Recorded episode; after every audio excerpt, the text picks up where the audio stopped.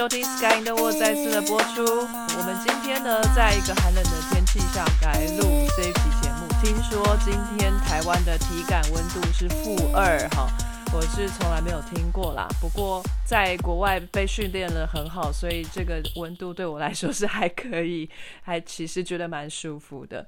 好，不知道各位感觉如何哈？不过我们呢，在海外的，在欧洲的这几位主持人呢，也是不辞劳苦，在他们的当地，应该这就是日常吧？这个负二的温度就是日常。欢迎我们欧洲的主持人。首先，我们有在意大利的小鸡。老在大家好，吃爸爸。哎，你是在意大利的台语人哦？对，我决定我要复兴乡土文化，我要努力练习台语。好。我们有在法国的豆豆，大家好，大家今哪里好不？哇，这个专业的来了，大家都要讲台语就是了。好，我们来看一下在德国的 CS 会跟我们讲什么。来，德国 CS，大家好，你吃饱未？哎，都蛮有味道的。哎，我这样觉得我被藐视，就 我是少数民族，哎，我是客家人，那你要振兴一下。好，还有我墙边喊着是包吗？那今天呢，我们聚在一起要来讨论的是香料。香料呢是一个非常非常大的题目。我们每天呢吃饭没加一点什么胡椒啊，没加一点辣椒啊，就觉得哎食之无味，是不是？香料对我们来说实在是太重要了。哎，不但是下饭呢，而且呢也是闻起来很香。这个香料呢，在人类的历史里面扮演非常重要的角色，大家应该多少有所耳闻。但是小鸡呢，为我们查了非常有系统的这个历史，我们来请小鸡帮我们介绍一下香料的历史。好的，香料的历史真的是。有够长，说，我今天查了五种香料的历史，那我们现在一一为大家道来。首先，我第一个查的香料呢是姜黄。那首先我看到它的第一个震惊是什么？姜黄跟姜不一样，我以为是姜的黄色部分就叫做姜黄。它们其实真的长得很像哎。大小 size 不一样。他说他同样是姜科，可是它其实并不是姜，它是另一种姜。然后第二个姜黄，其实它有一个名字叫做郁金啊，就是郁金香的郁金，可是没有香哦，只有郁金。哇，好难写哦，笔画很多。郁要怎么写？我要查一下。所以你就知道我在做笔记的时候写到这个字就觉得心情不好。所以它真的会长郁金香吗？它会开花是郁金香啊？不是，这就是最妙的地方，它跟郁金香一点关系都没有。为什么？它好像说在日文，日本是称它为郁金，它好像说可以解掉你的郁积的什么东西之类的。哦。可是还有一个很妙的是，你现在如果上网买姜黄粉，你就会发觉有一些卖家他写郁金香粉，然后他们其实是同一种东西。可是我刚刚不是说它叫做郁金，它不是郁金香嘛？那为什么会写郁金香粉呢？结果那就是一个不断的误传，它应该要么叫姜黄粉，要么叫郁金粉，然后在某一个地方突然有人出错，变成郁金香粉，所以现在姜黄粉跟郁金香粉就变一样的东西了。我们要出动我们的小粉丝。到处去就纠正他们。对，因为我昨天查看什么 PTT 那种什么呃，就是什么 Cooking 烹饪版在问说，请问我要买姜黄粉，就看到英文是姜黄，可是它中文写着郁金香粉，是怎么回事？姜黄呢，其实它到现在已经大概有四千年的历史，主要在印度的吠陀文化开始的。因为在印度的时候，他们除了拿来煮之外，他们还有宗教的意义。比如说，印度就是我们常常看到他们节日的时候，供桌上会放就一盆一盆的粉面，里头那种黄色的粉就是姜黄粉。从西元前两千年就存在于印度了。西元七百年的时候传到了中国，八百年的时候传到了东非，一千两百年的传到西非，然后接下来在十八世纪的时候开始在牙买加种植。然后姜黄这个东西当初在欧洲怎么样有名的呢？他们说是一二八零年的时候，马可波罗为姜黄于惊叹，就说：“天哪，怎么会有东西长得这么像番红花？就是世界上所谓传说中世界上最贵的香料番红花，可是。”却这么的便宜，马可波罗把它带回了威尼斯，传带欧洲，所以它就是叫做穷人的番红花，好像有点浪漫哦。可是它味道像吗？还只是颜色像啊？我觉得是颜色，因为我一直不知道番红花是什么味道。番红花就是塑嘎逼啊，我觉得就是塑胶袋的味道，根本没有很好吃。我觉得它就没味道啊！就你们有吃过那种黄黄的米兰炖饭吗？它就是饭，然后里头只加了番红花而已。我觉得就是没味道。西班牙的排牙也是啊，我有买过番红花，真的就是很贵，然后一小罐里面只有几根小丝，然后煮了饭就黄黄的，但是就有一股塑胶味，不知道。不会煮的，我觉得你可能买到奇怪的东西。你会不会里头那个其实是姜黄？可能是假的，姜黄的味道就很浓郁。我其实也不知道姜黄是什么味，咖喱味啊。可是因为咖喱里头又有别的东西，所以我就不知道到底谁的味道是姜黄。咖喱主要的味道就是姜黄哎、哎、它主要味道不是咖喱吗？这问题很蠢。咖喱应该就是混合香料的意思吧？对对对，那我觉得是那个库明。孜然。对了，我觉得我吃到的都是 Q 明的味道。哦，那你可能买到新疆的吧？又是 Made in China。哎、那那个印度人把那些姜黄什么的，把它拿在供桌上干什么啊？是要插香哦。没有，就是祭神。他们说那个就是拿来祭祀的。然后姜黄啊，就在印度就是有一个很早很早的古古医学书，叫做阿育吠陀。哎，阿育吠陀医学，然后阿育吠陀医学呢，就是对于姜黄的记载，它在西元前两百五十年前就有拿来药用了。比如说，他们那时候就有说，就是你如果用了用了有姜黄的软膏涂在身上，可以减轻食物中毒的症状。食物保存的那一集讲到，食物中毒在古代是一件很重要的事情。对，然后，因为姜黄其实，在那个印度真的是多用，它可以拿来吃，它也可以拿来药用，它又可以拿来当香料，它也可以拿来当染料，然后它的花也蛮漂亮的，还可以拿来观赏，哎、那所以它花长怎样？花是白色的吗？好像是哦紫色的，还蛮漂亮的。然后他就说，呃，它也可以当着色剂，比如说印度的沙粒啊，或者是那个袈裟，都可以用姜黄来染。那我觉得姜黄厉害的是，它叫做姜黄，可是它可以做出两种颜色。哎，它如果碰到碱碱性的染料，它会变成红色的染剂；然后如果是酸性的染料，它会变黄色的。所以也可以当做试纸，有的 pH 值是试纸。哎、对耶，这搞不好印度的试纸就是测出来是红的或黄的。不过他说那个姜黄做的染料啊，就是它碰到光就很容易不稳定，所以就是它的那个它染出来衣服晒晒光晒太久就会褪色。嗯，它有宗教意义嘛，所以他们说在那个女生出嫁前呢，她可能会用姜黄涂满她的全身和脸上，这代表是一个净化的作用，而且听说同时也可以让那个新娘的皮肤比较亮一点。对，说它药用的话呢，我觉得它根本就是个万用的药，因为他说它可以活血、消肿、加快愈合，包含痘痘在内哦。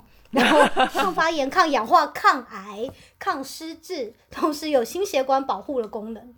因为他们说，比如说印度的人就是姜黄吃很多嘛，那如果你今天去比较印度，就是七十到七十九岁的这个年龄层，他们阿兹海默症的好发率是美国的四分之一。所以他们怀疑就是跟姜黄有关。可是讲了这么多姜黄的好处，我就觉得，嗯，那我们是不是也要来看一下它会不会有坏处？嗯，这些东西它可以造成一件事情，那这件事情它可能在不同的状况会有不同的好坏。比如说前面说过，它可以活血消肿嘛，所以就是今天如果你是有内出血的患者，或者是你在手术前，你就要尽量避免吃姜黄，因为它可能就会造成你凝血不易，就手术之后就你知道血凝不起来，就好的比较慢。嗯，然后同时，因为它那个活血就是加快循环的效果，就是如果今天是怀孕妇女吃到太高剂量的话，它可能就会造成子宫不正常收缩。高剂量到底要多高呢？因为我查了一下，他们说临床试验呐、就是如果你是把姜黄里的姜黄素取出来，一天吃八克都是正常的剂量。那八克的姜黄在人生中要怎么摄取到呢？他们说，你如果真的去买那个真实的姜黄回家、啊，一百克的姜黄里头只有一点五克的姜黄素，所以你等于是可能要吃五百克的姜黄。所以你可以想象，五百克就是半公斤的姜，你应该不太可能一天 之内吃到那个剂量。哦，接下来就是它有抗发炎效果，可是它会去螯合金属，就是因为今天那个有一些身体在发炎或者是受伤的状态，它里头一些金属离子会流出来，然后这些金属离子浓度高的时候对身体不好。那他说姜黄就会去跟金属离子结合，结合之后它就比较容易被血液就是清除掉就带走。那这是它的好处嘛？那不好处呢，就是如果你今天是身体需要金属，比如说缺铁的人，就像很多女生不是生理期完贫血会缺铁嘛，你这时候就要避免姜黄，因为你吃进去的铁可能就被它熬合，然后就带走了。而且如果再加上它那个什么活血效果，哎、突然想到他突然对生理期是个大敌，又可以堕胎，对，又又活血，这感觉会宫斗剧会拿去用。就刚刚就在想《甄嬛传》，《甄嬛里头怎么没有给他们吃姜黄？甄嬛传》里面要害别的嫔妃落胎的话，他们都给他们吃藏红花，然后藏红花其实就是番红花，就不是说跟姜黄很像吗？哎、穷人家的番红花啊，我知道了，所以就是有钱人在皇室用高档的香料害人家堕胎，哦那穷人家就用姜黄就好了。而且要逼人家吃五百克的姜黄，多对对对，要超过五百克，五百克内是安全剂量。没有办法偷偷的放，在逼他吃。我们现在现在教别人怎么谋害那个皇室。教别人怎么堕胎吧。我在他那一串提醒要注意的副作用里头有有一项，他写的很简单，但是我想说这一项应该所有人看男性看到都不敢服用了吧？他说男性口服可能会造成睾固酮下降且精子的活动量降低。哦，好严重啊！然后重点是他就这样写短短的一句，然后也没有 cite 任何出处。啊，印度人吃这么多，还是生那么多啊，一大堆。我在想他们会不会其实如果不吃会生更多？这意思意思是有效果吗？那有可能就只是某一篇的某一个小小的实验，然后数据显示什么降低，然后他就再把它解读说，哦，它导致睾固酮降低。有可能，也许是老鼠的睾固酮，谁知道？刚刚讲的姜黄，该讲他的好朋友姜。嗯，姜我还蛮傻眼的，因为我一直觉得它就是一个很平凡的东西啊，结果它居然在部落格叫做 Fine Dining Lover 精致餐饮爱好者，他们称姜为最多才多艺且最国际化的香料。它也一样，大概是四千年前起源于南亚一带，可能是中国或印度。那这时候呢，你找中文的网站，它就会跟你说是中国；如果你找了外文的网站，它就会跟你说是印度或中国。然后，如果你找了印度人写的 paper，他就会说是印度。它虽然从四千年前就有，可是他们感觉它应该是跟人类共生了很长的时间，人类一直都有在用姜的习惯。那为什么呢？其实这边呢，这一段历史呢，居然是跟台湾有关呢。因为大家记不记得那个人家是说台湾是有那个南岛语系，是不是？嗯嗯，对，就是我们南岛语系从台湾这边，然后往就是菲律宾啊，往整个太平洋上对澳洲那一带、印尼这边的岛上传。但他们说，呃，南岛语系的人呢，很喜欢姜，所以他们发觉就是随着南岛语系的传播，那个姜似乎就是被南岛语系的人带去了每一个地方，就种在。他的花园里就就是去了那个地方就会种姜，去了那个地方就会种姜，所以就是那个姜的传播那个路径跟南岛语系传播的那个路径是相符合一致的。第二个是，虽然那个时候是没有任何文字或口头记载，可是他们发觉那个时候在种姜啊，到一直到现在都一样，就是我们已经没有在用种子这件事情了。就是我的确仔细想想，我好像这辈子还没看过姜的种子长什么样子。对，听你这么一说，就是正正常野生的植物，一定就是你要可以产生种子，然后被人家播种嘛。可是姜是因为它几千年来都一直被人类，就是人类来种，所以它已经变成是我们就是直接用它的根来分支，就种出一株新的。这个植物它已经失去了自然传播的能力了。哇，哎、我们等于是把姜腌掉了，哎，它已对经失去生殖能力了。对，没错。你一定要这个词吗？太有吃。姜呢，在史料记载开始出现在那个文字写下来的状况呢，是在西元前五百年开始有。那在中国的时候呢，在《论语乡党》里头有写孔子不测姜食，不多食，也就是说，孔子每一餐吃饭呢，桌上一定要有姜的食物，他才吃。就有人说，你知道，在春秋战国时代啊，孔子居然还活到了七十三岁，搞不好就是姜的缘故。印度这边的记载呢，西元前三百年，印度同样是阿育吠陀，就是这本医书里头呢，就有有提到姜的药用。然后接下来姜从印度又传到了，经过埃及传到罗马帝国。那大概在一世纪的时候呢，就是由阿拉伯商人传过去的。我发觉就是在一世纪的时候啊，阿拉伯商人应该是非常会做生意的商人，因为你们待会会不断听到他们怎么样，就是把亚洲的东西传到欧洲去，就可以想象他们就是在中间骑着骆驼来来回回的送东西。一直赚钱。对，一直赚钱。然后在一世纪的时候，阿拉伯人呢，商人就是把姜卖到了希腊和罗马那一边去。罗马帝国有一任国王叫米特里达 T 六世，他是这个本都王国的国王。然后他那时候就是中毒而死，然后就是在那个宫廷御医的那个笔记写说要怎么帮国王做解毒剂的时候的里头就有写到姜。他死掉了欸，所以这个姜没效啊。不要说姜没效，我们说毒药太强，好不好？换个方式，换个方式。然后就是他说姜基本上它是人类最早开始贸易的香料。然后可是，在罗马帝国灭亡了之后呢，其实人类用姜的历史在那中间就断掉了。所以大概从五世纪到十一世纪的中间呢，西方到底有没有人在用姜是一个问号。因为有人说这段时间内，在英国是安格鲁萨克逊的王室里头的记载，他们在那个宫廷的温室里头有种姜，然后说宫廷里头在吃甜点的时候还是会用，也会拿来药用。那可是也有人说没有，就是从那个摩罗马帝国灭亡之后呢，他们就把姜的知识跟他们一起灭亡了，所以在这中间，西方人都不知道有姜。姜在东方跟西方的用法不一样，所以那个刚刚那个 Fine Dining Lover 才会称它为最多才多艺的香料，因为它会被用在很多不一样的料理上，比如说在东方我们比较喜欢吃咸的嘛，所以我们你知道有姜母鸭、姜丝大肠、三杯料理，全部里头都是葱姜蒜要下去爆香，对，姜丝蛤蜊汤之类的。我们比较常的是咸食，我们的甜食可能就是什么黑糖姜茶、姜汤之类的比较少。可是姜在西方几乎一直都是被拿来做甜食，比如说那个姜饼屋。Gingerbread 的那个姜姜的面包、饼干，然后蛋糕里头都有姜。那今天史上第一个 gingerbread 就是什么时候就有记载呢？西元前两千四百年就有记载。那个时候罗马帝国就有 gingerbread，而且那时候他们还卖到埃及。gingerbread 到每个地方会有不一样，就是它基本上都基本上都是有姜和蜂蜜嘛。可是有的地方会做的比较软软的，像海绵蛋糕；有的地方会做的比较硬邦邦的，像是个很硬的饼干。姜饼屋就比较类似那一种。嗯嗯嗯嗯嗯。不过这个维基条目看起来要改一下。他说，有关姜饼人最早记载，则是在英国伊丽莎白一世的宫中。哦，没有，那个是因为他是姜饼人。我告诉你，我在查这个时候，我就突然觉得，我不知道为什么我的人生要学这么多有关姜饼人或姜饼屋或姜饼的历史。冷知识，这些都不一样哦。就从有姜饼开始之后，对，到有姜饼人，对，姜饼人呢是一个那个。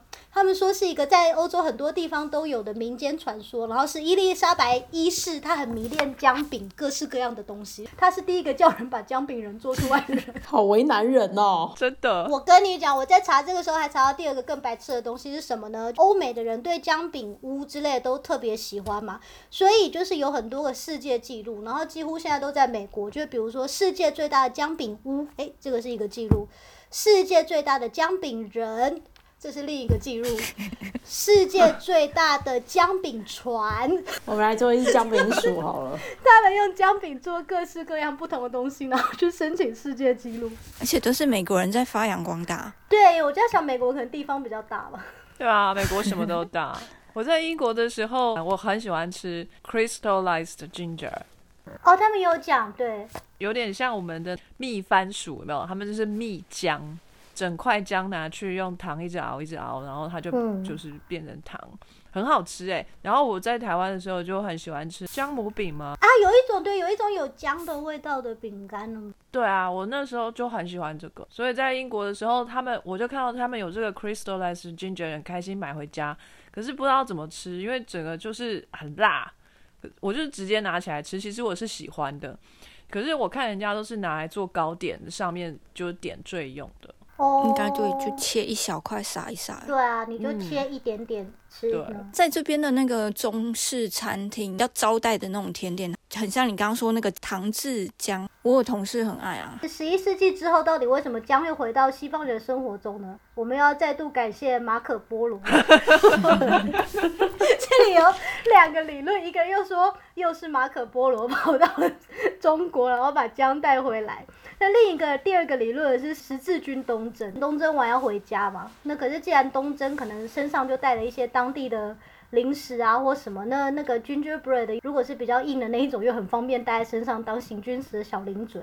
所以他们就说，在十字军东征的时候回家的时候呢，就把 gingerbread 又带回家，然后西方人为之疯狂。在一本书，它叫做《Food in Early Modern Europe》里头呢，他提到说。他说姜是欧洲在当时候就是 medieval time 这个时候最重要的一种香料之一。那当然，因为他们为了被卖回欧洲去，要经过阿拉伯人的骆驼商队，几乎都是干燥的或是粉状的。然后大部分都是用在甜点上，而且特别是在法国的传统甜点上，所以有 gingerbread、ginger cookie、ginger cake，然后甚至他们用才酿酒，有 ginger wine，然后现在也有嘛 ginger ale、ginger beer。哦，那个是法国来的哦，很好喝哎。哎，那个不是，那个不是，那个就是其他地方都有，可是就是那个有姜汁酒这件事是在欧洲中世纪就有了。然后还有那个，他们还说，就是比如说西方在你感冒的时候，妈妈可能会叫你喝蜂蜜牛奶加姜汁，嗯对，就是热的，所以感觉热热喝快快好。嗯，然后一直到十七世纪末的时候，我查到大家都是这个价钱。那个时候的姜很贵，就是一磅的姜呢，等于一整只活的羊的价钱。哇，很难以相信姜曾经这么的风光过。啊 英国非常非常的迷那个 gingerbread，所以墙边可能就很有感觉。对啊他，说英国他们 gingerbread 最常其实是用在那种节庆的时候，比如说他们会因为不同的节做不同的形状。复活节的时候啊，有的时候是做纽扣状或者是花的形状；秋天的时候会做一些动物的形状，特别是鸟的形状。然后他说，在某一些乡村到现在都还有这个传统，未婚女子要吃先生形状的姜饼，可以为你带来好姻缘。三小啊，先生是什么圆形的吗？对，我想说，先生不就是人类？所以那个伊丽莎白一世要命人做姜饼人是这个意思吗？有可能，而且他说，就伊丽莎白做的是那个比较你知道可爱的那只姜饼人，你知道就是那个圆圆的，长得一副衰衰的样子那个。他说，就是在他之前呢，那时候的人已经开始会用很精很精美的烤模来烤那个姜饼人了。就是就是我有看到那个查资料，比如他现在有有一些列在博物馆，就像我们台湾那个客家人不是有那种烤红昂古贵的烤模吗？对，他就长得像那个样子，昂古贵的烤模，可能是国王或王后的肖像，然后烤完之后拉开就是他们的样子，很像那个烤鸡蛋糕那个两面那种烤模。哦，所以是连他们的形容都可以在上面的，不是只有轮廓。哎、做的很精致，它那个是像做一个小娃娃，我看它是它是做全身，所以就是你知道那个裙子的褶子啊，然后国王那个脖子上那种哦就是头发卷卷，然后有很多那个复杂的那个领子上的东西都做得出来，觉得还蛮酷的。哇，很厉害哎！我还以为只有像 cookie cutter 这样子而已，就是几何形状。没有哎、它做的很华哇，丽，厉害！所以我想说，伊丽莎白一世就是人家前他前几代人做了这么华丽的姜饼，就他居然迷上姜饼人，你知道那个那个整个手工艺的程度是大大降低的，让我有点傻眼。你不懂那个要抽象，抽象艺术啦！哎呦，好吧，我看的那一篇文章，我觉得那个人不知道对姜饼有多大的爱，他超级认真查了超多超多各式各样的文献，就是完全在讲姜饼，就是学了一堆觉得好像很无用的知识。然后他说，呃，姜饼人是在那个时候在整个欧洲都常常有的一个乡野传说，它其实没有什么确定的文字记载，就是偶尔这边一下那边一下。然后那个故事也很奇怪，姜做成了人的形状，然后他突然开始会走路跑步，然后他不想被吃掉，所以他开始逃亡。然后接下来他在逃亡过程中碰到每个东西都想吃它，然后我忘记他最后不知道是被鸟还是谁还是吃掉了。好可怜的故事。对，就是一个很悲伤的故事。然后那个故事里头的那个姜饼人就被伊丽莎白百意式象种哦做成的姜饼，他到底是 是福是祸，就觉得他逃了一辈子，最后还是以一个被吃掉的形式存在了下来。就就姜饼人的命运很乖舛，就他们说德国人也一样疯狂，德国人特别纽伦堡那边，我还特别问了纽伦堡的朋友，他说对我们在那个圣诞节的时候就是很热爱吃各种姜饼。然后他说纽伦堡人对那个 gingerbread 的爱到什么地步呢？他们在节庆的时候，那个姜饼啊是不能在家里烤的。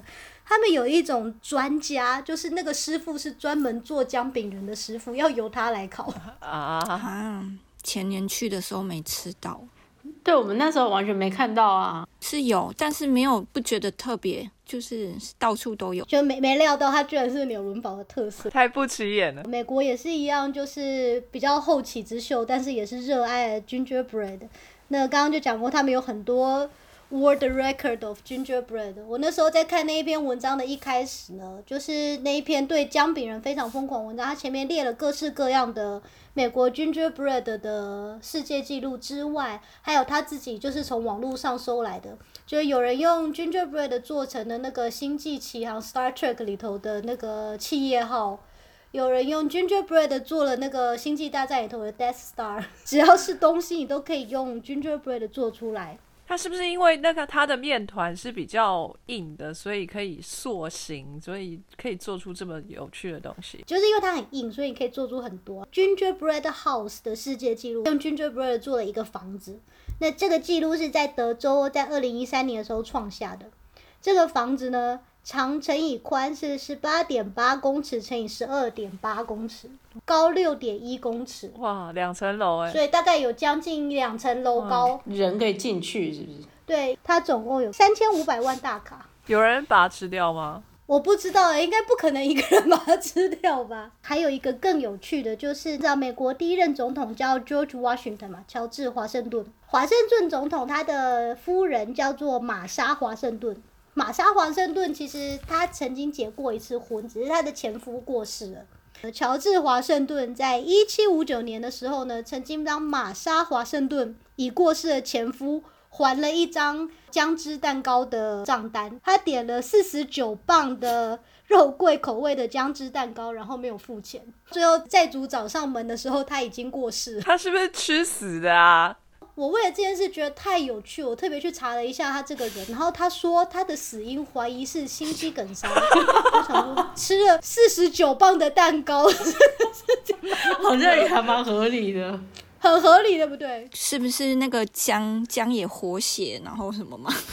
对，搞不好。而且你如果今天去看他，因为我在想说，古代那个时候的人还没有照片，他们都是画像嘛。然后我就觉得画师可能都会稍稍帮他们美化一下。如果你现在去查这个人，他叫 Daniel 什么什么，你就去查那个 George Washington 的老婆 Martha Washington 的前夫，就有查到他。然后他的那一张照片，他整个人就是水滴型的，就是他们那个画像，脸帮他画的很帅，到胸口可能都还玉树临风，你只要往下拉，就会看到他的下半身就是肥胖。对，所以他们说姜呢，就是因为它真的非常受欢迎，然后当初就是都要求阿拉伯商人供应嘛，供不应求，所以后来它其实是在殖民时期第一个被种到新大陆的东方香料，也是第一个从新大陆呢又被运回来欧洲贩卖的香料。那时候它是被种植在牙买加。好，那接下来呢？我有三种香料，我们要一起讲，因为这三种香料呢，就牵扯到了所谓的大航海时代。我们那时候为了香料而产生了就航海王的冒险传说。三种常见的香料呢是肉桂、胡椒和丁香。那肉桂它也是四五千年的历史，我觉得香料每个都是四五千年的历史。肉桂其实是一种树皮，产在斯里兰卡，所以比如说人家会说锡兰肉肉桂，锡兰就是斯里兰卡，它是品质是最高的。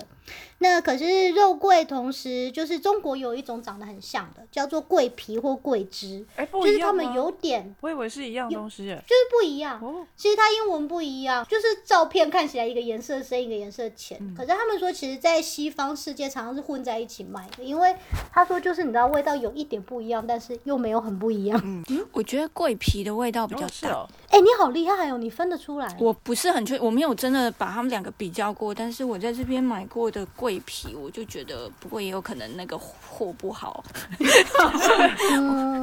只是买个 品质不好，所以香料香味比较淡也说不定。你去哪里买桂皮啊？有中药店哦。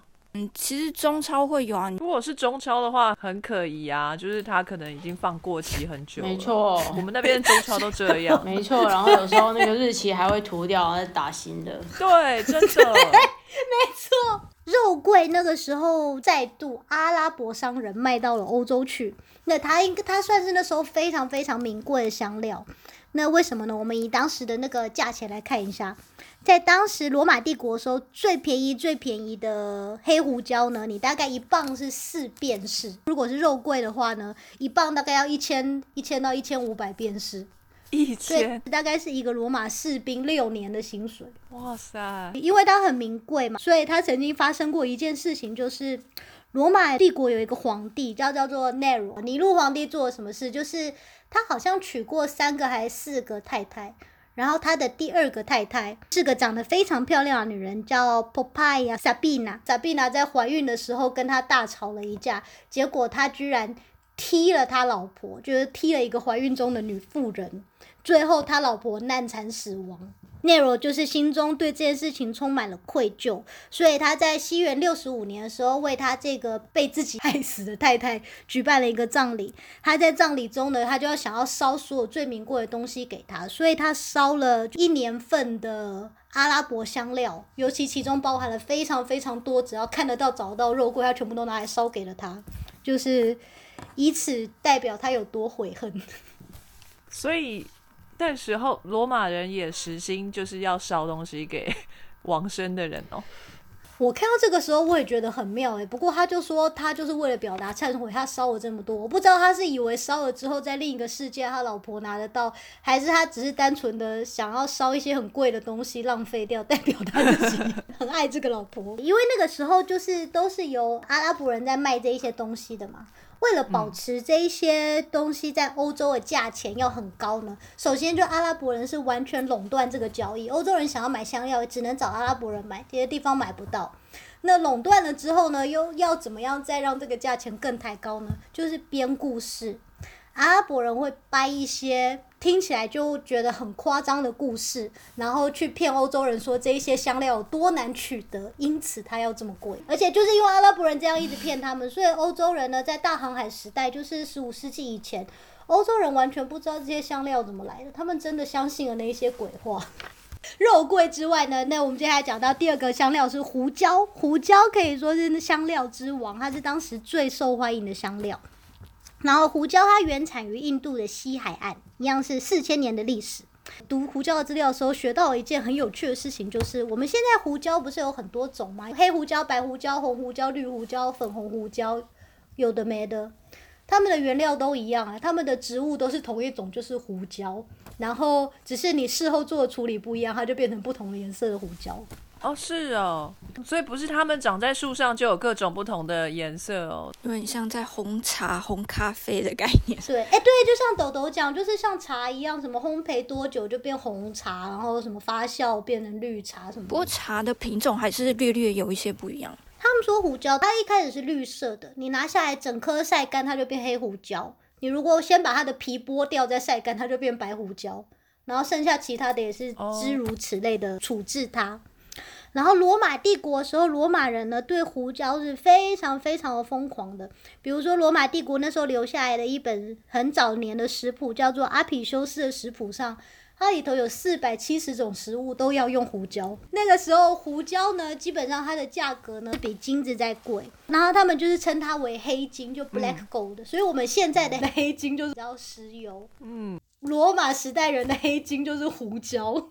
曾经地位这么高，对，可是它不一定是黑色啊，它不是还可以弄成别的颜色，彩色金。可能那个一开始一开始的时候，可能就是最简单的，就是黑色。而且不要忘，那时候贸易是被阿拉伯人垄断的，可能阿拉伯人只卖黑色的。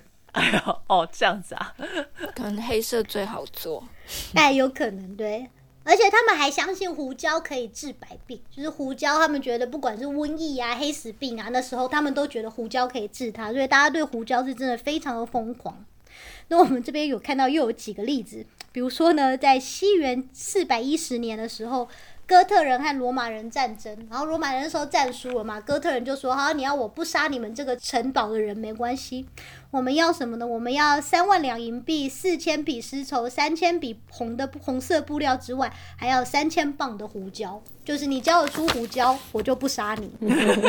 你还可以看到一些很有趣的对话，比如说罗马的参议院每年在编预算的时候呢，都要记得编买胡椒的钱。然后他们当时的皇帝还为此非常的烦恼，觉得他们每年都被阿拉伯人骗走了很多钱，就是为了买胡椒。甚至还看到那个，我不知道这是搞笑妹妹还是真的，他就画了一个哥特人，然后他的台词就是：“这些可恶的罗马人总是喜欢用金子掺在胡椒里充数，所以胡椒比金子还贵呢。哎、等一下，你刚刚说搞笑妹妹吗？那个字要念 meme，英那是英文呐、因为意大利文就是妹妹啊。OK，很多 YouTuber 在讲中文叫迷音，嗯很多人念的很奇形怪状，殊不知是各国的 语文念出来是不一样的。对啊，我们这边 WiFi 都是 WiFi 了，然后 Burger King 是 Burger King，就是不能期待太多。可是妹妹还蛮可爱的，我觉得蛮好。我第一次听到的时候就觉得说是你妹妹，你妹很搞笑，搞笑妹妹。对，搞笑的妹妹。这太容易让人家误会了吧？那德国人怎么念啊？所以是 man，你说他们叫做 man 吗？对啊，就是 man。感觉真的很冷静哎，man。你说德文就是这样，的法文字是一样，可重音位置不一样，就是要念 mem。哦，感觉就比较高级。哦，研究这个 mem 的学问叫做 memetic。好可爱哦。有一种研究妹妹的学问吗？太可爱了吧！你知道那个意大利的胡椒，它就叫做 pepe，p e p e，感觉胡椒跟妹妹可以当好朋友，就是哎、我这里有妹妹和 pepe。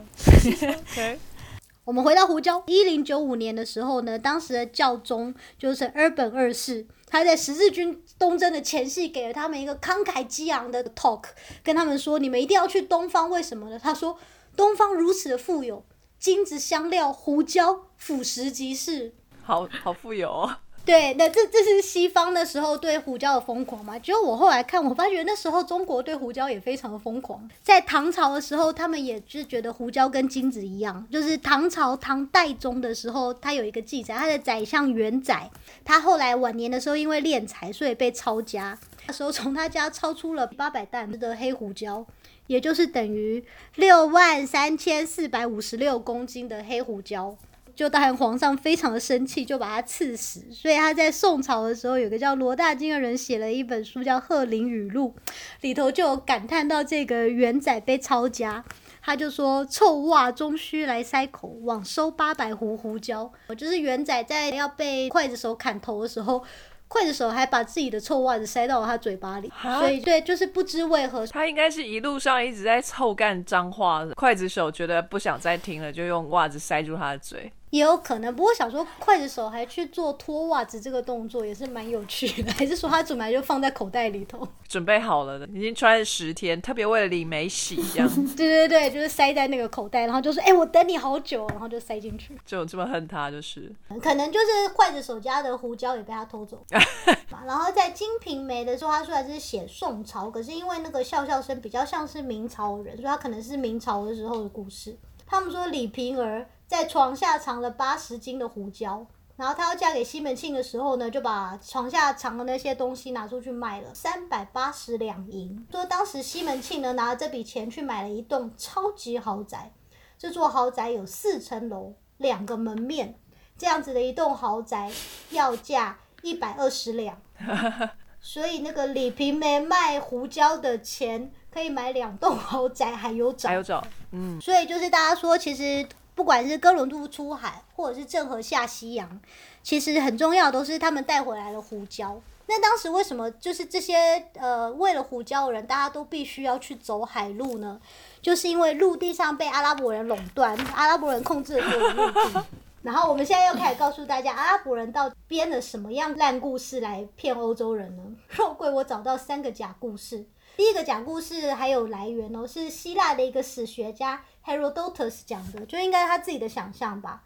他说肉桂啊，就是一种小棒子，就是像我们现在那个肉桂卷那样那个小小的树皮棒嘛。他说那个小棒子啊，是在一种奇险的环境，有一种鸟，它会去叼这种小棒子回来，放在它们的窝里。可是这些鸟的窝呢，是在非常非常高、无人能及的悬崖上。就是一个燕窝的概念吗。对，就是一个燕窝的概念。他说，所以他们必须要怎么样拿到这些肉桂呢？当地的人呢，要在那个悬崖的最底部啊，杀牛或什么动物，然后把肉切了很大块。然后留在这个悬崖的下面，然后这只鸟呢就会飞到悬崖的底部，捡的那个肉放到自己的巢里，然后它的巢会被这个肉的重量压垮，然后这样子村民才可以从地板上捡拾这些小肉桂棒，然后拿去卖。有没有听起来就觉得很珍贵，好像要花很多钱才可以买？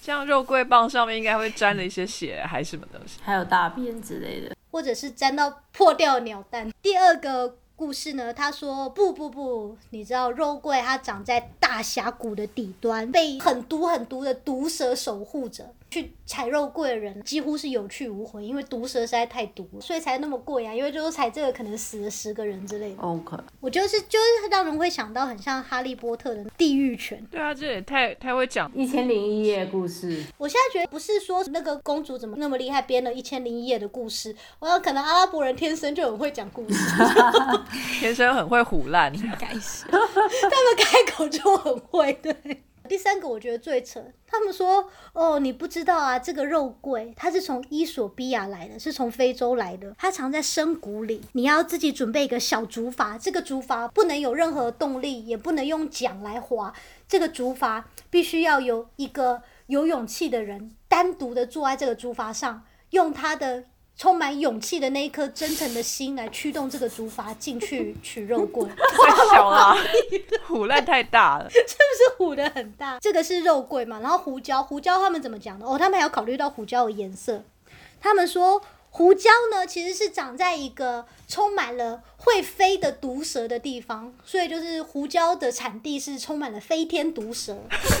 阿拉伯人他们怎么取得胡椒呢？就是在胡椒成熟期的时候，阿拉伯人会放大火去烧这一整块地，所以让这些飞天毒蛇就是短暂的离开。然后在这个火当中呢，阿拉伯人们冲进去，就哇，很像那个你知道消防队一样，非常帅气的去救火一样。冲进这个火里呢，去采收胡椒。胡椒为什么会是黑的，又充满辛辣的味道？就是因为它被这个火这样子嘣烧灼过后，就变成这个样子了。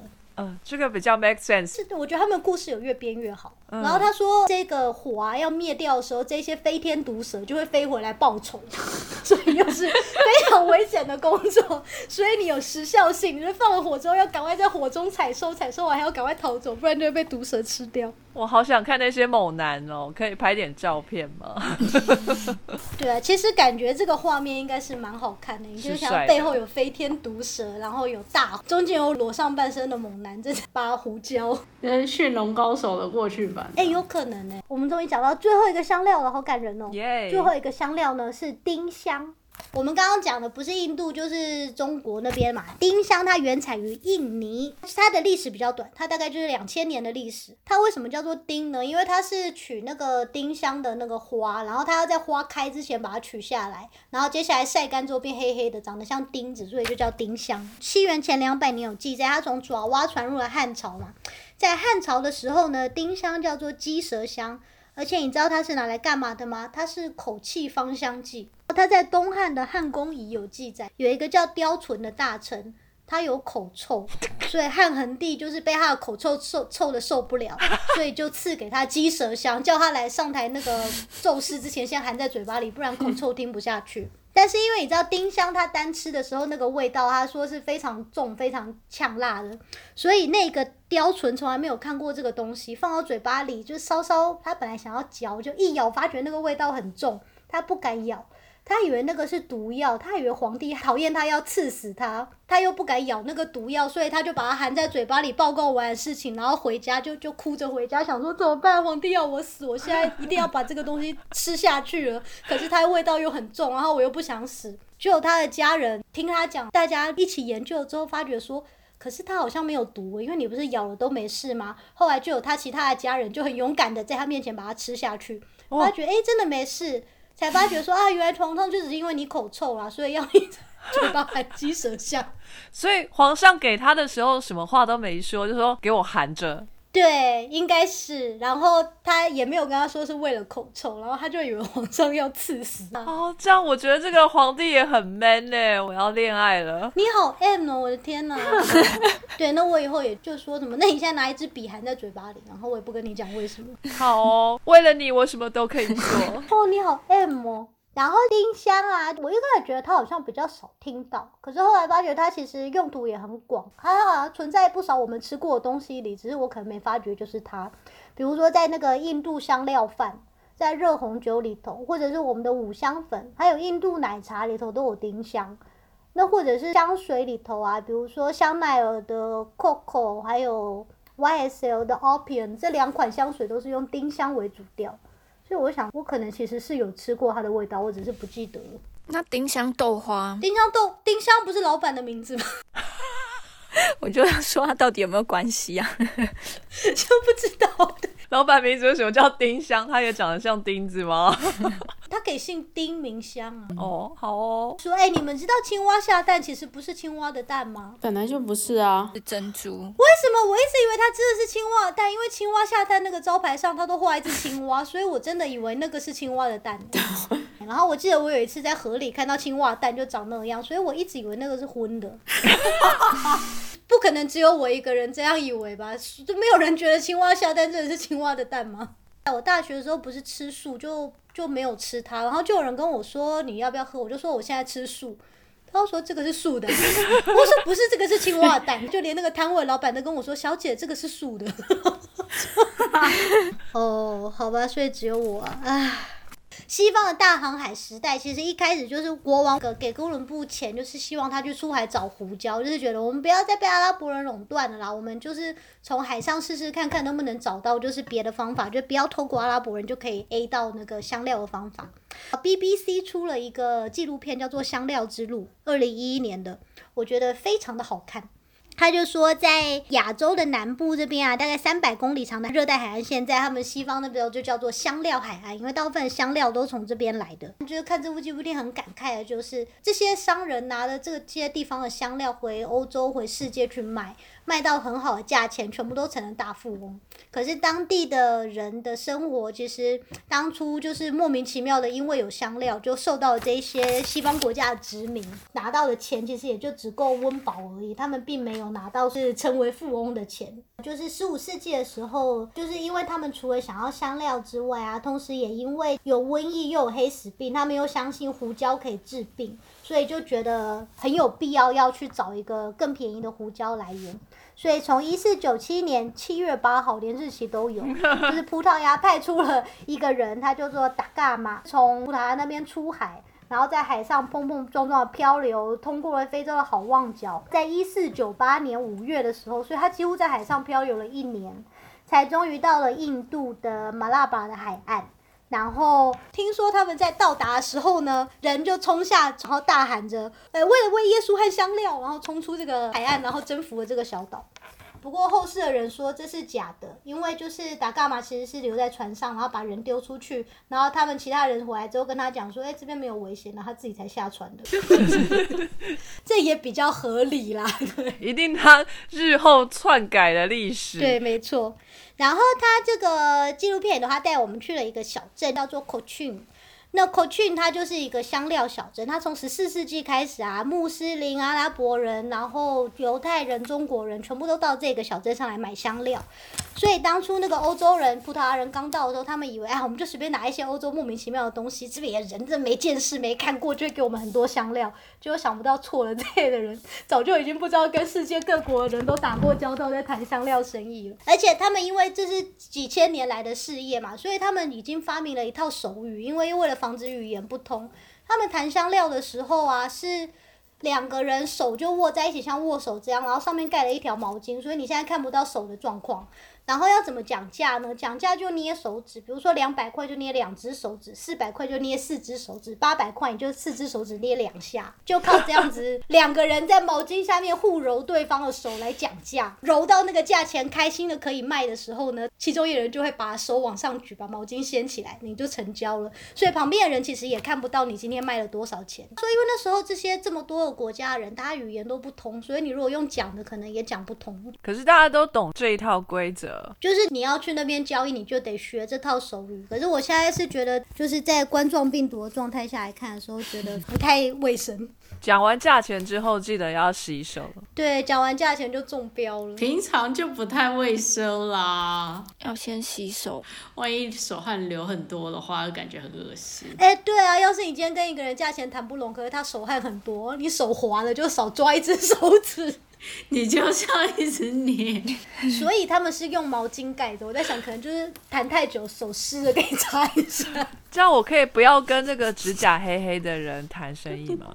有可能就是看到指甲黑就说我不要换一家买这样。胡椒直到至今为止啊，它都是唯一有在那个股票市场上有在报价的香料。然后从十六世纪开始呢，葡萄牙呢就控制了那个印度南部的这个香料海岸，就是在那个达伽马来了之后八年内，葡萄牙控制了这个海岸。接下来他们又更往南走，因为他们既然有了胡椒，他们就想要继续找，他们就想找肉肉桂。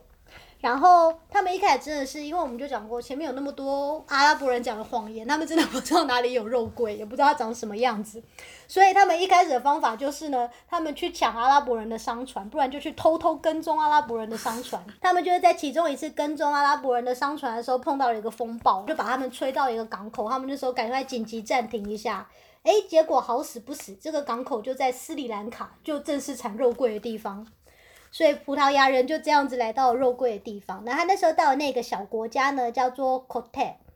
然后 Cote 是一个很小的国家，当地的人看到外国人来，然后这个外国人说：“请带我去见你们的国王，我想要跟他谈肉桂的生意。”他们不想要被外国人瞧不起，说我们国家很小，所以其实明明只要走几个小时的路嘛，他们故意带葡萄牙人绕了一大圈，带他们走了三天。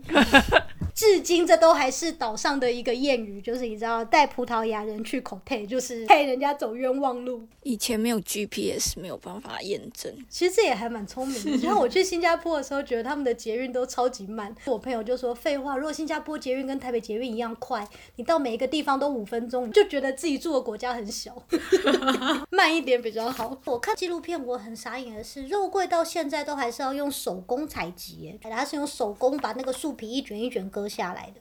葡萄牙人为了要保存就是肉桂这个生意的正统性，斯里兰卡岛上有一个族的人叫做萨拉嘎玛，那他们是说只有萨拉嘎玛族的人可以去采收肉桂，其他人要是砍了肉桂树啊，在当初就是死刑。其实这些岛我们刚刚讲过，他的他们的身世很乖微，因为一开始是葡萄牙人嘛，葡萄牙人之后呢又来了荷兰人，然后荷兰控制了这个生意之后呢，一七九六年变成是英国人。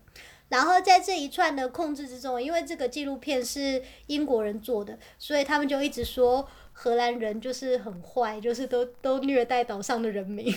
我想说，哦，那英国就好棒棒的。最好啊！即使到了今天呢、就是那个主持人自己比较他在岛上看到肉桂的价钱和英国超市买到的肉桂，英国超市买到的肉桂品质比岛上的差很多，可是价钱却要价二十倍。嗯，岛上的农夫辛苦做了这么多还手工的事情，最后东西却卖不出去。可是远远的一方英国超市里的人却必须花大钱去买劣质的肉桂，中间都是你知道商人得利。包括现在吗？就是它就是现在，因为那是二零一一年拍的。在肉桂之后呢，他们又开始找新的，那他们就去找了丁香。然后丁香因为又离那个印度那边更远嘛，所以等于是他们从印度啊、斯里兰卡那一块又再往那个海上去，往印尼那边海上去。那个小岛在太平洋的中间。那他们找到的岛呢，叫做 Ternate。印尼很多小岛彼此之间在战争，所以一开始葡萄牙人去找到 Ternate 的时候，他要给他们的好处是说，哎，我给你们武器，就是让你们去跟别人打仗的时候比较赢。那你们给我你们的香料好不好？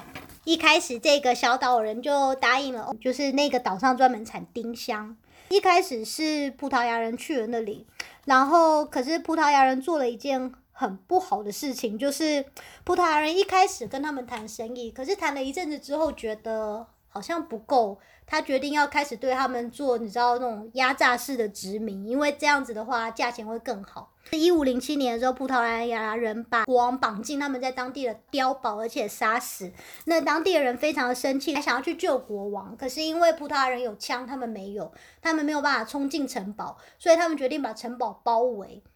然后这一包围呢，包围了五年，因为他们毕竟还是有枪什么，我觉得他们就是等到五年，就让他们物资慢慢的消耗，才放弃出来，然后就才才跟他们说，好，我们不应该这样子压榨你们。可是葡萄牙人之后也没多好，因为这是一五零七年嘛。那到一五九九年的时候呢，变成了荷兰人占领了这个岛。那荷兰人我觉得也的确是蛮奸诈的。荷兰人那时候拿到了两个产丁香的小岛，他们希望只要有一个产丁香的岛就好了，因为产量少的话才可以卖比较高的价钱。他们希望把 Ternate 这个岛上的丁香树全部都毁掉。所以荷兰人那时候就骗当地的人说：“哦，我们现在欧洲人呢不喜欢这个丁香花了，这个丁香花卖不出去。我们欧洲人要什么呢？我们欧洲人要丁香的树皮。那你知道如果砍掉树皮，其实树就会死掉嘛？而且丁香不是那种枝细细的，它是一次长一大棵的。所以就是荷兰人就用这个方法，然后诱骗岛上的人自己把自己的丁香树破坏掉、砍掉，然后希望就是让他们岛上以后再也产不出丁香。”好在他们最后没有得逞，历史都是蛮血腥的。可是里头唯一一个让人比较开心一点的历史呢，就是在丁香的这个岛上啊，就是有一个在东印度公司的人，他叫 Ali Hu Ye，在东印度公司因为丁香生意工作二十一年，然后致富成为一个非常非常有钱的人。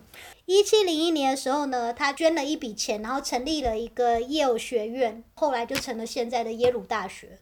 所以等于是在这一片血腥难过历史中，比较好看的一个，就是我们今天用香料的钱呢，最后产生了一间一流的大学，然后孕育了无数的英才，小小的一点点缀的。香料大学 耶鲁，就没讲，我还真没想过耶鲁大学是跟香料有关。好，我讲完了哈，恭喜你，谢谢小鸡精彩的历史介绍。哦，好长的历史哦。那接下来呢，我们要请豆豆说一下为什么我们这一集要讲香料的原因呢？然后呃，豆豆也会为我们讲一些有关于免疫方面的知识。好，请豆豆来开始。哦，我们那时候在讨论说，哎，还有什么有趣的题目？然后因为我也常讲说，我同事，我有那个印度的同事、突尼西的同事，然后每天准备便当都有各式各样的香料，然后所以我们就开始觉得说，哎，香料也很有趣，可以拿来讲。可是当要准备的时候，忽然就觉得哇，这题目好大哦，是很大，没错。对啊，每个地方用的香料都不一样啊，每个习惯的味道都不一样，大到不知从何下手。所以就是看小鸡，就是找那些历史，找的非常 东奔西跑的感觉，很辛苦、痛苦。对，当大家想要怎么办时候，小鸡就找来一篇那个网络的文章。题目是 Five Spice to help you boost your immunity this flu season。反正他的意思说，他提供了五种可以增强你免疫力来对抗流感的香料。所以我们想说，哎，好啊，那不然就是从这里开始。反正现在也是冬季，反正流感正盛行，然后可能从一个免疫的主题下手，或许可以帮助我们 focus 这个主题嘛。好，那香料如果有提升免疫力的效果，那我就很好奇是为什么？就没想到我认真开始看这一篇网络文章，现在短短的，然后一看就觉得有点可怕。这是要告诉我们，网络文章真的不能乱信吗？这是一个很好的示范，中英文都不能乱信，真的。它里面没有太多的内容，大致上也都是东拼西凑乱写的。第一个他写姜黄嘛，然后他就说哦，姜黄是一个很厉害的东西，blah blah blah，姜黄富含 LPS（lipopolysaccharide），有抗菌的效果。所以在想说，难道我一直对 LPS 是有一个误解吗？它其实是好的物质吗？哎，问问号问号。首先，什么是 LPS？因为刚刚那句话听起来好像很厉害啊。他讲了一个完全没听过的字，然后 写了很长的英文字母。对，就是就是，其实我也傻了一下，因为想说，在我认知里面，它是一个毒素。哦，是个毒素。对啊，LPS 就是在一些细菌的最外表上有的一些糖类跟脂类的结合物，脂是脂肪的那个脂吗？脂肪的脂是糖脂类。我刚刚以为是白纸的纸。LPS 就是那个 lipo 是脂，然后 poly 多个脂，S 是 saccharide 是糖类，就是糖基。我我不知道，如果大家生物课有没有记得，我们做过那个革兰氏染色，以前大概开始知道有细菌这种东西的年代的时候，科学家或是就想要来观察这个细菌，然后细菌很小，就是有一个生物学家姓格兰。G R A M Gram，然后他就是发现说，哎，用那个结晶纸这种染料啊，它可以把要看的细菌上色，就是可以比较容易观察到它。就是所以他们开始用这种方法，想要来对细菌做了观察。就后来就没想到说，并不是所有细菌都能够被这个结晶纸给染上的，所以就开始有分，就是革兰氏阴性，就是染不上。你看不到它的，跟格兰氏阳性会染上这个紫色的这两种细菌，之后后来才慢慢知道说，哦，染不上那种，其实就是它有一个外壳，就是这个 LPS，它把细菌包裹在里面，然后所以说，其实就是有包裹的，它也具有一个保护的效果，就是它好像穿了一层盔甲那种感觉，所以这个细菌会比较强壮。因为它多了一层保护，所以它皮比较厚，是不是？你可以这样想啦，所以它也比较难对付。哦然后刚刚想要讲说那个，因为通常细菌呃也会有它自己独特的标记，但是如果说被它如果这个细菌被这个 LPS 给包围的时候，其实就也等于把它的标记给包起来。我有做过这个实验，是拿纯化的 LPS 去刺激是 macrophage。巨噬细胞的活性，把巨噬细胞养在盘子里面，然后撒 LPS 下去，巨噬细胞就开始活化了，就它开始动作。对，到底是好还是不好？所以我们才会说它是一种毒，就是因为它会使免疫细胞强烈开始反应。就我们刚刚说提高免疫力，难道不就是提高免疫的反应吗？就那哪一种免疫反应是好的，哪一种算是不好的？为什么它引发的巨噬细胞，我们会觉得它是不好的？呃，你你引发了免疫系统的作用是好，但是在这里我们会说它不好，是因为它过度的引发。哦，所以他等于其实不是帮我们操练我们的士兵，他是没事就让我们的士兵就说 快点莫名其妙去打仗，然后消耗元气这样。对，而且因为巨噬细胞这个部分，它还是初级的免疫反应，就是一个比较没有专一性，就是这边都还谈不上抗体，说它会专门认说你病毒啊、细菌的什么特定长相，就是还不到这里。在免疫系统的初级反应，它有一些细胞，它能够去认一个比较 general 的。坏东西有点像说，我们可能会教小朋友说，哦，那个看起来呃凶神恶煞，或者说可能穿的就很猥琐啊，就说你你还不知道他是谁，穿的猥琐是长这样，像忍者要去偷东西吗？我不知道啊，我觉得我现在越讲越政治不正确了。就我们从小就在教免疫细胞怎么贴标签，就你知道那个叔叔啊长那个样子，哦，坏人。但反正我意思是说，就是其实你都还不知道他的那个身份是谁，你大概觉得有一些特征，那你可能就是要要准备。大概有这个这个作用，所以一般来说，就是当 LPS 这种在体内会先由巨噬细胞第一线巡逻的认到说，哎，这个要上前盘查的这种，那他去盘查之后说，哎，这个真的是需要反应，他们会叫下面一线继续去发展出后面专一性免疫的，包含产生抗体啊，或者是专门去呃杀死特定目标的那些 T 细胞等等的东西，这样子。对，重点是姜黄，它会有 LPS，就代表它已经有细菌感染了。我不晓得啊，就是我认知它是一个毒素，但或许或许或许它就是如这篇文章讲说，它是一个宝物，它可以抗菌。所以我在想，那个是不是就有点像，比如说我们今天常常会看到，就说砒霜杀死的人，砒霜杀死人，就说啊，砒霜我也不懂，它就是一个坏东西。然后突然看到一篇 WHO 文章说。每天吃五克砒霜，怎么帮助你身体健康？你就会想说，哎、这这好像不太对。对，反正我意思说，就是也不要先入为主，而且我也真的没有说就是全部都懂。那于是我就很好奇，我就就去去查了。然后我大概觉得说，他或许做了一点点功课，然后就东拼西凑。我拿 LPS 跟抗病毒、抗菌相关的关键字拿去查之后，呃，都是看到说 LPS 的细菌之所以难搞，就是你抗生素很难杀到它，因为它包在那个 LPS 里面，哦就是抗生素是直接对于那个细菌去作用的。那它如果包在这个 LPS 里面的话，就很难去杀到它。所以说，嗯，在医学上或者科学中，就很想要找到方法去对抗这种有 LPS，就是革兰氏阴性这种细菌。就是那个实验，就是做姜黄能够提升免疫力去抗 LPS 的细菌，就是大概这一类的文章，你你可以搜寻到几篇。所以就是这一篇网络文章，它很有可能就只是稍微看，然后他其实不太懂缘由之后。把他看到的关键字都结合成姜黄富含 LPS，然后有抗菌的效果。哇塞，这等于是就是那种媒体歪曲事实的乱剪接，就是这逻辑就是这样子。真的，我觉得我最多就是仿柯南办案，然后帮他就是做出了这个解释啊。因为我真的觉得看到说，哎、姜黄富含 LPS 具有杀杀菌的效果，我就嗯，什么鬼？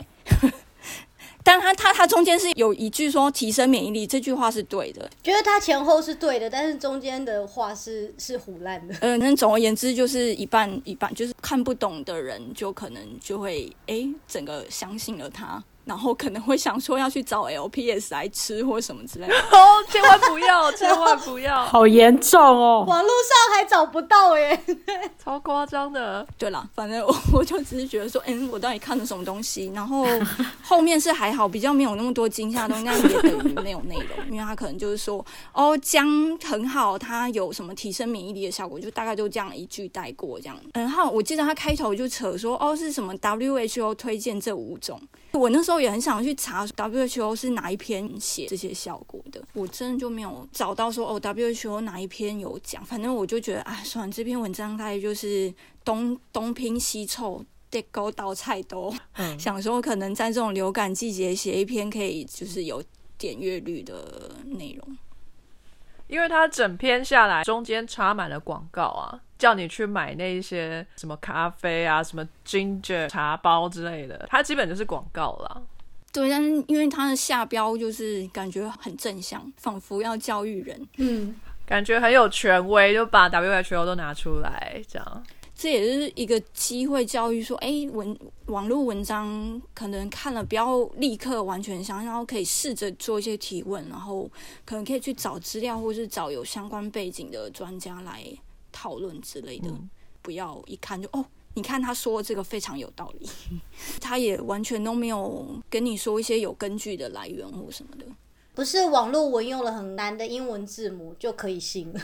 对啊，lipopolysaccharide，好难哦。我妈之前给了我一个影片，网络上有人做了一个影片，说香蕉可以抗新冠，请大家多吃香蕉。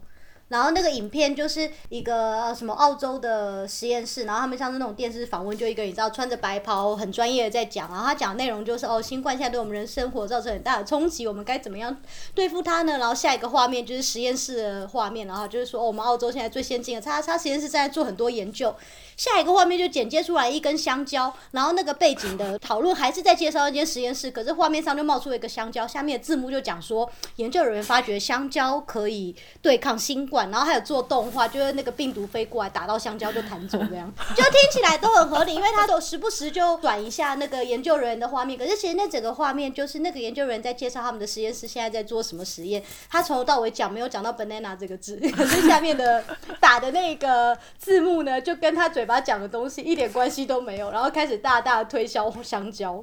好，然后我妈还专程丢给我看，然后我就看了，我就跟她说：“哦，你要相信吗。我到底看了三小这样，到底 banana 为什么抗新冠？对，大家真的不要看到是那个听不懂的语言，然后看一些穿着白袍的人，就觉得那个字幕是真的，他可能字幕是假的。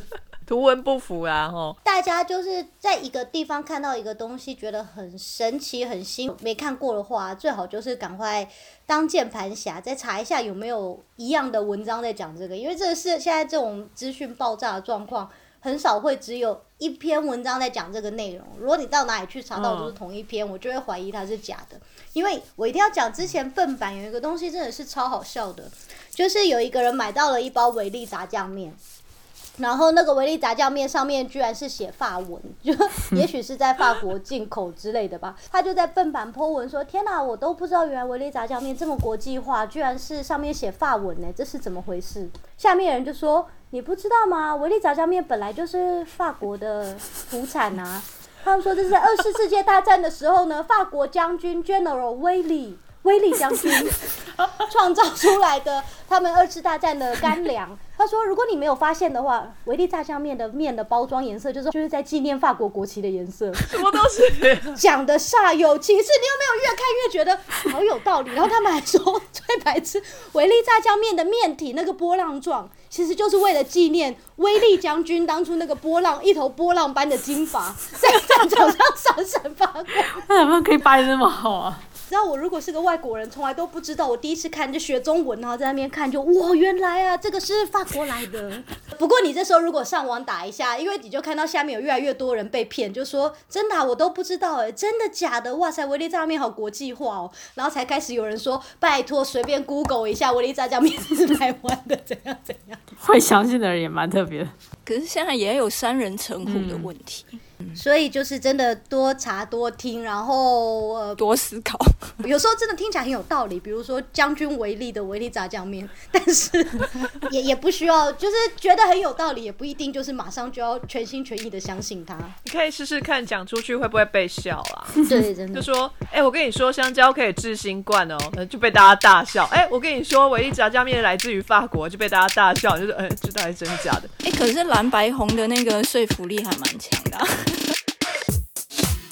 非常感谢各位听众的收听和支持。Sky in the World 在各大 podcast 平台上都能够收听得到，Anchor、SoundOn、Apple Podcasts 都能搜寻到 Sky in the World 的节目。另外，Sky in the World 也会在脸书粉专上分享科学家的八卦以及科学新知给大家。在 IG 上也会有编辑们的日常，有任何的问题以及意见，都可以在各大平台上面留言给我们知道。我们将竭尽全力为您寻找答案。欢迎追踪分享 Sky in the World，让更多人知道有趣的科学哦。